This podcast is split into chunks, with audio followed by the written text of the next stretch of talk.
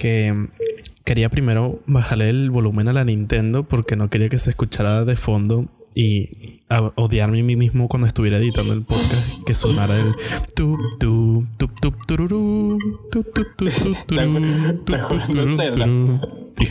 Mi primo me prestó el Zelda Link's Awakening para la Nintendo, man. Estoy disfrutándolo como un niño pequeño. Mano, yo, yo tengo el Zelda Breath of the Wild para la computadora, pero no me corre, malditos 10 FPS. Y yo, y la computadora, como el Play. No, yo, yo, con la Nintendo. Es increíble, man. Te lo juro que puedo estar con el volumen al máximo todo el día, nada más escuchando el tema del Zelda. te lo juro, es que no me canso. Eh, que, es, que es demasiado bueno, es demasiado bueno. Muy bueno. De hecho, quería hablar de algunos sucesos con referente a los videojuegos después del COVID, pero mejor continuemos con la conversación que teníamos pregrabación. que es como que ah, Joan que se le cayó el internet antes que empezáramos a grabar otra vez, como cosa rara. Ah, sí, uh, ¿quién le sorprende? A nadie, verdaderamente, en especial con, con todas las veces que me quedo. Acá rato ando cambiando también el, el, el nombre del wifi, solamente para reiniciarlo, ver si acomoda, si acomoda algo. Que si funciona, lo crean o no. A veces funciona a media, hay veces que no puedo hacer muchos malditos bajones de luz. Eso es lo que me lleva perturbando el internet. Está literalmente a mitad de la noche, 4 de la mañana, nadie conectado. Yo viendo un anime, está corriendo finísimo. De repente, un bajón de luz y se me para el video. Su madre. Yo pensé que se me para otra cosa y que, ¿cómo? Esto no es esa clase de canal, Joan. No, Cristo, cuando se me va el internet, no se me para. ¿Te imaginas que tienes, erecciones cada vez que, pierdes el internet? Eso sería algo bastante raro y no. Sería un. Sería, ¿Cómo se sería de hecho lo opuesto. ¿Cómo se es que se llama esto? Se me fue la palabra. Un éxtasis gratuito. y que toma allí.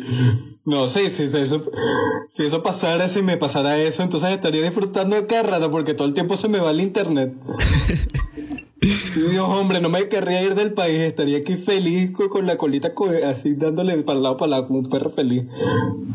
Ah, bueno, entonces estamos hablando de que Joan está reuniendo dinero para irse al país y yo le dije que le hace falta 30 años al paso que va para poder decidir, decir, perdón, que, que tiene suficiente dinero como para comprar si quiere el pasaje. Bueno, y los pasajes son caros, es como que vuelo humanitario, 600 dólares. ¿Qué carajo tiene eso de humanitario? Mira, ¿Qué coño es un vuelo humanitario, man? ¿Yo qué voy a saber? Humanitario, ¿yo qué voy a hacer? Eso es como, no sé, digamos que es marketing para ponerle como una palabra bonita que es humanitario. Sí, humanitario, un carajo. Yo no sé qué carajo esto tiene humanitario. Tengo que poner riñón y medio y mira que yo necesito como mínimo uno, completo. y lo peor es que Sí, lo peor es... ya va que... No, no, no. Yo me gustan mis riñones donde están. Lo peor es que si el no, no, te digo que lo bueno es que eres un muchacho sano. lo peor es que si el vuelo va solo, el, el precio del pasaje cuesta aún más. O sea, cuando me preguntó por el pasaje, sí, si el vuelo va vacío, si el vuelo va vacío, ah, te, lo, te clavan como 900 dólares, sí. Eso, eso es normal. Y uno normalcito cuando más o menos hay gente. De alguna manera. Aunque lo suyo sería que si vas solo, cancelaran el vuelo. Eh, esto. Y vamos, más o menos cuando vas en T7, mi, mi, mamá me dijo que el pasaje de Madrid está como en 700 dólares. Y yo, uy.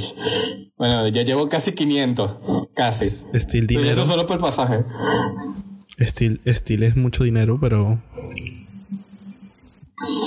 Pero poco, me estás diciendo que tienes familia tanto en Madrid como en Barcelona. ¿O solamente en Barcelona? Eh, no, eh, en, en Madrid tengo más que todo, tengo dos amigos de mi madre te tengo a ti por si acaso, plan de, de contingencia. ¿Te acuerdas? ¿Te acuerdas que hemos hablado de eso? me voy contigo y. ¿Qué me dices? ¿Te acuerdas de esa historia que vivíamos bajo un puente Cristo? sí, vivíamos bajo un puente Cristo. Vamos. No importa. Youtubers bajo un puente. Mientras haya buen internet, mientras podamos disfrutar de un buen internet, no me interesa dónde esté viviendo. Y bueno, tengo todo, la gran parte de mi familia paterna en Barcelona. cuyo cual no quieres relacionarte mucho con ellas, ¿no? Bueno, porque con mi padre no tengo muy buena relación, pero con los demás no es precisamente que los conozco mucho, pero sí me llevo bien, sí me llevo bien con ellos. Lo llevo a conocer en un corto momento en el 2011, cuando viajé a España. Y, y sí, fueron chévere. No es que los conociera y me contaran la historia de su vida. Tenía 11 años para ese entonces. O sea, yo lo, lo máximo que hacía era jugar con mi iPod un juego allí de tumbar a alguien y hacer que se rompiera todos los huesos. Y mientras más huesos le rompía, más puntos ganaba. sí, era un juego bastante popular para ese momento. ¿Cómo era que se llamaba? Bueno, ¿cómo, ¿cómo, era que se llamaba? Eh, bueno, era un, como un muñeco de esos de prueba, tú sabes, como los que los ponen en los choques para. En, en los carros, para probar qué tan seguros son cuando chocan. Sí. ¿Sabes? Esos muñecos de prueba. Bueno, ese, en eso se basaba el juego y tú luego simplemente eh, tenías una flecha que, de, diciendo dónde lo querías golpear y qué tan duro lo querías golpear y simplemente lo hacías caer por un mapa donde le tenías que romper todos los huesos y mientras más huesos rotos, mejor. Ah, ok. No recuerdo ese juego, pero sí los buenos juegos gratuitos que te ponían en tu dispositivo portátil. Sí, sí, en mi iPod. Que iba con mi iPod a todos lados. Ese era mi, ese era mi DS cuando estaba en sexto grado. Prácticamente. Porque el, sexto grado. Sí, porque los otros dos DS que tenía me los robaron las señoras de servicio, al igual que mi mini laptop. me lo robaron. Entonces es como. Mm, qué bola, man, qué bola. Sí, todavía tengo varios. Yo, ¿Sabes que no, ¿sabes yo, que menos lo mal era, todo? yo menos mal era pobre y nunca tuve señora de servicio que me podía robar algo. Ah, sí, yo no lo entendía. O sea, las señoras de servicio se seguían robando cosas y las seguían contratando. Y yo, más o menos porque siguen haciendo esto, no entiendo. Ah, No, es que no queremos limpiar, es mucho trabajo. Ajá, bueno, Ah, ok. pero tampoco quieren que le roben, ¿no? Y cada uno ha robado. Pago Pues, entonces no te, eh, sí, no, no terminé de entender nunca el por qué seguían contratando señoras de servicio, pero bueno, me robaron mi- mis dos DS sin el cargador, simplemente se robaron el DS, dejaron el cargador atrás. Bravo, señores servicio. Y. Bravo. Sí, haber y pensado mi que era mucho más laptop. caro sin él. Sí, sí, o sea, mujer de negocio. Stonks. Ella dijo, oh, un DS, Stonks.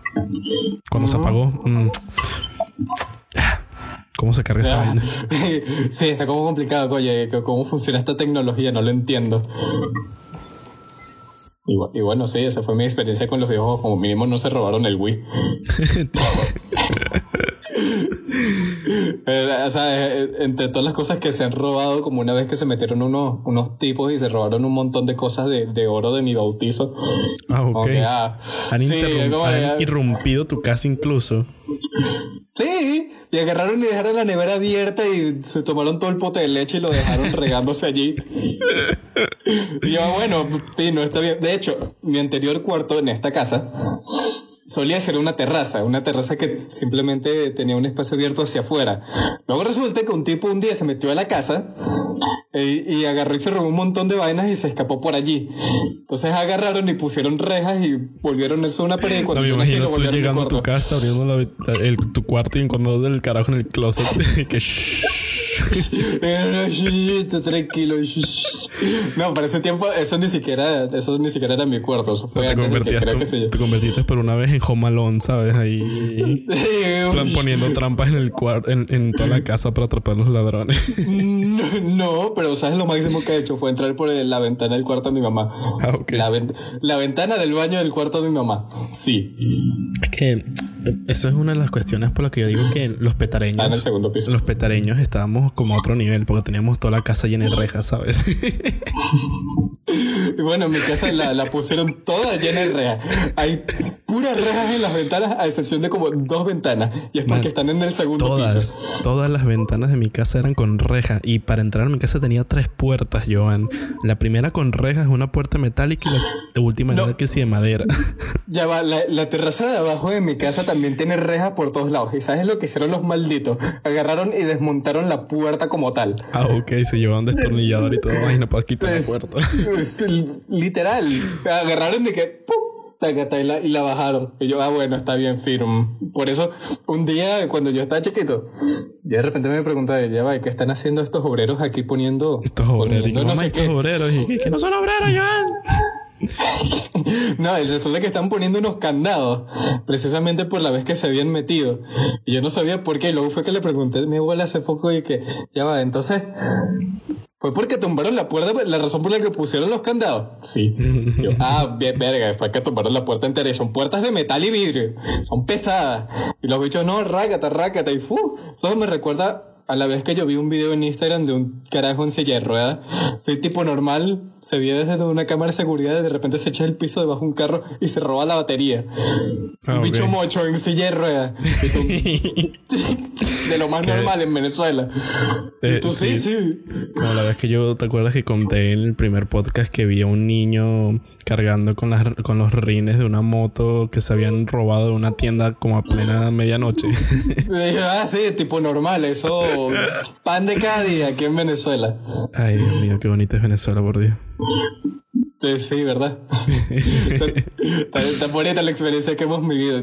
Yo recuerdo la primera vez que yo fui a Panamá se sintió extremadamente raro el poder sacar el teléfono a la calle y no tener que preocuparme de que alguien en una moto viniera a apuntarme una pistola. Bueno, yo cuando llegué aún me mantenía escéptico con el hecho de que no sé qué es el teléfono, manténlo en el bolsillo. Incluso me ponía escéptico con el hecho de cruzar la calle, man, porque sabes que en Venezuela nadie respeta un coño los semáforos de tráfico, entonces como que tienes que valorar tu vida aunque el semáforo esté rojo para los, para los carros. Bueno, cuando llegué aquí era en Madrid, que hay por ejemplo muchas calles y tal, mucho tránsito de vehículos.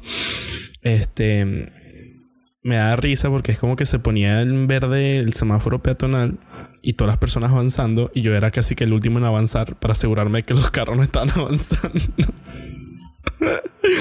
porque claro, mm, e, en, en la California y todo eso era un caos cuando querías cruzar porque algunos no le hacían caso prácticamente a la señal.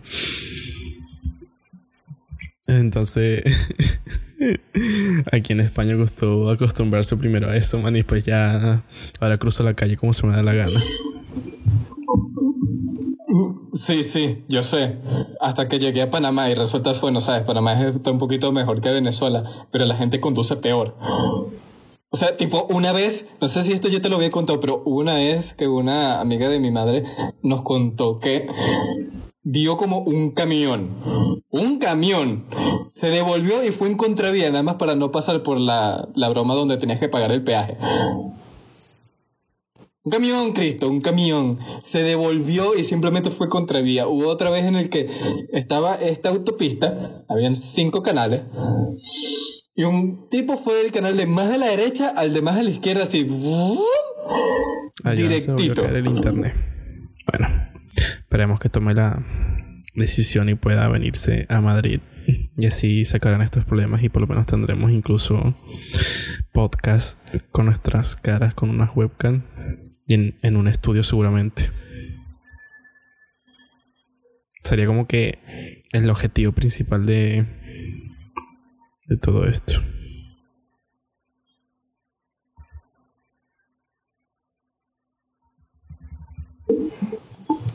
Y estamos de vuelta. Olis. Sí, o sea, lo usual de siempre. Estaba comentando que cuando tengas el, lujo de el, día, el, el, momento, cuando llegue la hora de que te hayas ido de Venezuela y, y si llegas a venir a Madrid, será glorioso, tanto para ti en lo personal, laboral y tanto para el podcast, porque sabes que aún sigo siendo miembro de la universidad, entonces todavía tengo acceso al. todavía tengo la llave, todavía tengo la llave del salón de radio. Tengo el poder. Y a ver, yo creo que de todas maneras a ellos no les importaría. Eh, porque ellos solamente usan ese salón para para cualquier cosa menos grabar.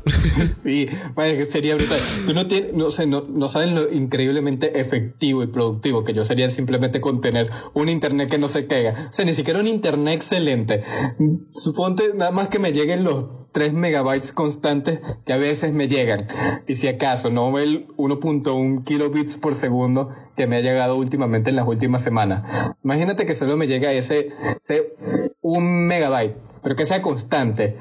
Miércoles, no tienen idea de lo productivo que yo podría ser y porque simplemente el hecho de, de tener internet me da la posibilidad de organizarme, de hacer un horario y ponerme recto y disciplinado con él para simplemente agarrar y, sacar un montón de, de arte de, dentro de ciertos deadlines que yo mismo me pongo y poder trabajar en todo lo que quiero hacer. En cambio, cuando se me cae el internet, simplemente me vuelvo inútil porque no tengo cómo escuchar mi musiquita de YouTube y yo necesito mi musiquita de YouTube porque en verdad mi, mi, zona creativa funciona de la manera que necesito canciones en específicas para hacer dibujos en específico. Y si no tengo internet, simplemente mientras dibujo, es simplemente pienso. Yo se pone a llorar mientras dibujo. No, no, simplemente. Eh, eh, estoy, estoy, pensando todo el tiempo. Oye, podría tener internet en un momento más video. internet de mierda. En vez de concentrarme en el dibujo, no me pongo creativo. En cambio, cuando tengo mi musiquita. Empieza a dibujar cosas como si fuera una persona esquizofrénica, que son puros grabados en, en lápiz oscuro, ¿sabes? En lápiz negro. En cambio, cuando tengo mi musiquita, se me vienen mil y una ideas a la cabeza literalmente tantas ideas que todavía tengo una carpeta entera de dibujos por hacer, además de todas las, eh, todas las ilustraciones que ya he hecho que tengo por publicar, de cosas que se me han ocurrido mientras escucho música. De hecho, muchas de las historias que yo quisiera escribir han venido a mi mente, han surgido en mi cabeza a punta de escuchar música. Así es como me, yo me pongo más creativo y más productivo. Entonces tú me quitas eso y simplemente me vuelvo inútil. Me, me, me quedo como media hora viendo el techo, sintiéndome miserable. Me quedo como tres horas intentando hacer que vuelva el internet, cambiando cables, reiniciando el router, reiniciando el modem y no logro nada en todo el día. Al final simplemente me pongo que bueno, me, voy a poner a jugar de nuevo este, Bioshock Infinite como, por quinta vez. Ay, buenardo. Me encanta como este episodio se vaya prácticamente cómo sería Joan en un mundo sin Venezuela. prácticamente, prácticamente. Pero es que también estaba, yo le estaba hablando con Santi que en, para los que no lo conozcan, hay que entrar, hay que poner un poco de contexto aquí. A pesar de que es una conversación normal. Sí. Que yo conocí, porque hablando de Alba la otra vez, ella en su comunidad de disco ahorita le entró un chico que, bueno, es bastante pana, la verdad, me cae bastante bien. Y él, él entró así como súper animado el Discord, saludando todos los días y hablando de sus cosas y, y todo motivado allí en el Discord y ese Discord medio muerto porque como Alba casi no lo usa, pues la gente no, no suele estar por allí pendiente, ¿sabes? Sí, tiene sentido. Hay un montón de servidores de Discord que son así. Sí. Y entonces es como que este chico, después de ver que el, el, Discord de Alba estaba muerto, pues decidió abrir su propio canal de Discord. Y también resulta que ese hombre también tiene su propio podcast. Y entonces el nombre de su Discord se llama como su podcast El Frasco de Estus. Ya verás la publicidad gratuita que te estamos haciendo, Santi. este. Bueno, es un buen podcast, yo lo he escuchado. Yo como se lo dije a los sus integrantes, para mí es muchísimo, pero muchísimo, muchísimas horas las que ellos suelen hablar. Porque son dos horas de podcast y entonces es como que mi cabeza me dice, no, brother. Un poquito demasiado. mi, o sea, como mi, atención de, de, generación Z no da para tanto. Sí, entonces continuando con la historia de Santi. Entonces él, de verdad que es, es un increíble persona, man. Él no lo dirá, pero él hace tres años creo que me dijo, sufrió de, cáncer. Y, y prácticamente tuvo ciertos cambios en su vida que lo hicieron como una muchísimo mejor persona de lo que ya es, ¿sabes? Porque bueno, claro, estar tan cerca de la muerte siempre a te una mejor A ciertos niveles empiezas a pensar en otras cuestiones que no son que no son solamente tú, ¿sabes? Entonces él es una gran persona y tal. Entonces el otro día que estábamos hablando precisamente de ti, porque eh, él tiene su podcast y tal, y él quería unos diseños, porque claro, le dije, no, el que hace todos los diseños lo hace es mi compañero del podcast, lo hace Joan, lo hace Búho, que no sé qué y tal. Y bueno, Santi dijo que quería hablar contigo porque quería que le hicieras un diseño para su podcast, que no sé qué y tal. Y estamos hablando de ti, entonces él vio tu trabajo, vio los bocetos que le hiciste para el banner que quiere para su Twitter, porque es la plataforma con la que ellos más se mueven. Y estábamos hablando precisamente de cómo es que tienes un potencial totalmente desperdiciado por el simple hecho de que estás en Venezuela, no tienes luz, no tienes internet y entonces no puedes, ¿sabes? Darte a conocer como deberías, ¿sabes? O sea, estamos hablando muy bien de ti, pero la cosa era que... Yo, yo sé, pero me, me, duele que me lo recuerdes, a pesar de que yo me lo recuerdo todos los días. es simplemente como reír para no llorar. Exactamente. Entonces, Estamos hablando precisamente de eso, el todo potencial que se desperdicia, y no solamente de ti, seguramente de muchas más personas en Venezuela, ¿sabes? Sí, yo estoy, estoy totalmente claro. Esto, yo siempre he pensado de que o sea, hay personas que piensan de que en Venezuela sí se pueden lograr las cosas, sí, pero no en el estado actual. Se necesita una cantidad increíble de cambios para que eh, Venezuela en, verdad pueda salir adelante y pueda sacar a relucir todo su talento. A mí me parece, en mi opinión, que mucha gente está bajo la ilusión de que en la Venezuela actual en verdad se puede lograr algo, pero simplemente porque están en su burbuja, y creo que estoy diciendo simplemente demasiado, debería dejar de decir eso, estoy, estoy consciente de ello, están en su burbuja de, que, ¿sabes? Venezuela tiene mucho potencial, hay muchos jóvenes, en verdad se puede sacar provecho, pero no tienen idea de cómo funciona el mundo exterior, entonces lo que creen que aquí es la excelencia en verdad cuando yo veo en comparación con el resto del mundo, lo veo como la, el pináculo de la mediocridad, siendo totalmente honesto. Entonces yo siento que el expandir tus horizontes a un estado internacional, a una vista internacional, de verdad que hace que se te abra un poco la mente y veas que en Venezuela no hay tantos chances como en verdad uno cree. Empezando, empezando por las telecomunicaciones, porque no tienen idea de lo mucho que se puede lograr con las telecomunicaciones buenas, con un buen internet. Empezando porque eso es un muy buen negocio de exportación. Eso te ayuda a diversificar la economía. ¿De qué manera? Cuando tú trabajas online para otros países, esos otros países te están dando dinero exterior que tú vas a traer a tu país y de seguro vas a gastar dentro de tu país.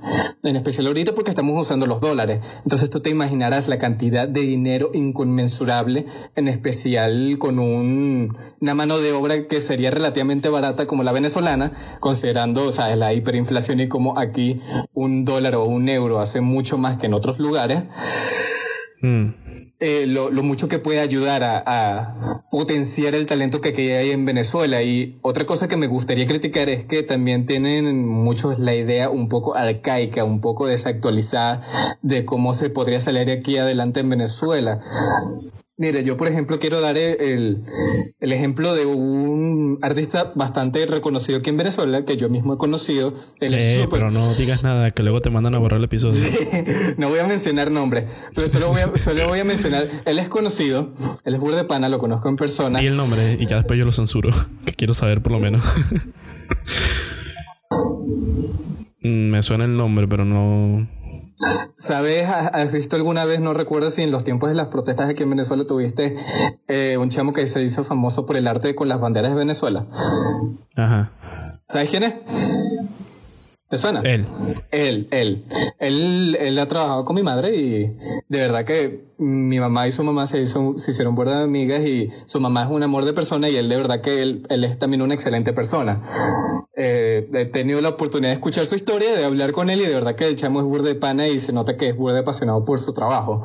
Sin embargo, hay unas cosas en las que le critico y es que eh, el hecho de que se hiciera tan, tan exitoso, tan joven, estando en Venezuela, bajo las circunstancias que tuvo, como que le distorsionó un poco de las cosas de cómo en verdad funciona en la realidad y viendo algunos de sus comentarios de intentando motivar a Venezuela, es como, ok, entiendo que tienes buena intención, pero así no es como funcionan las cosas.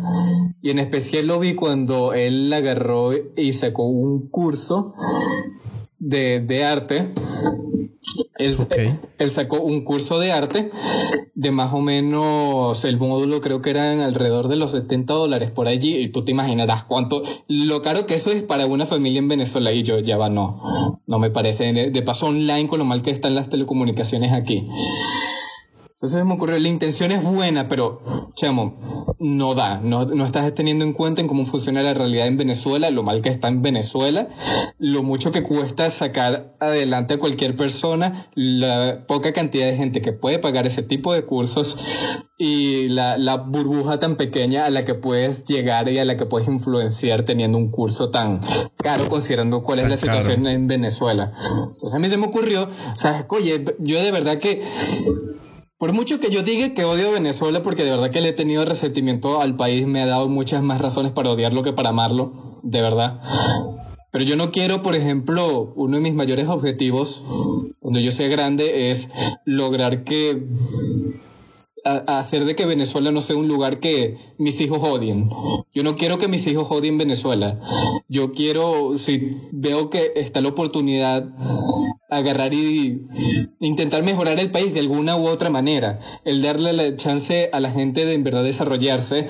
Y una de mis primeras metas o pasos para lograr hacer eso es cuando tenga buen internet, cuando salga del país, comenzar un canal en YouTube y transmitir todo mi conocimiento sobre arte gratis en español. Porque ya hay gente que lo hace en inglés, pero no he visto mucha gente que lo haga en español. Entonces quiero, desde mi punto de vista, aunque sea amateur, agarrar y darle eh, agarrar y darle el chance de todo el mundo de en verdad destacarse en arte en especial porque yo tengo una amiga que tiene una familia bastante fuerte una familia árabe.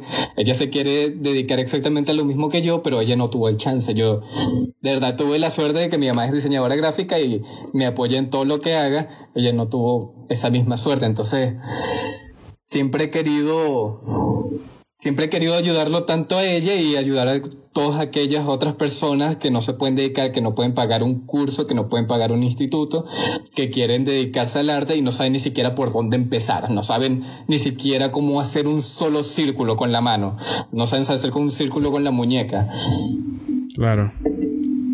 Entonces, aunque sea, no, no sea la gran cosa, sería poco a poco y si en verdad veo dentro de, suponte, 30 años, cuando yo tenga 50, porque de verdad que yo pienso que para que Venezuela se ponga estable de nuevo, tienen que pasar de, de ahorita, entonces como, sí, tienen que pasar de ahorita entonces como 30 años. Y si todo va bien, si dentro de 30 años yo veo que Venezuela va bien, yo haré todo lo posible por sacar a este país adelante, porque yo no quiero que mis hijos lo odien. Yo no quiero que mis hijos tengan el mismo resentimiento hacia este país que se ha convertido en un infierno que el resentimiento que yo le he estado agarrando en la última década, viendo como mi calidad de vida se ha vuelto exponencialmente peor con cada año que pasa.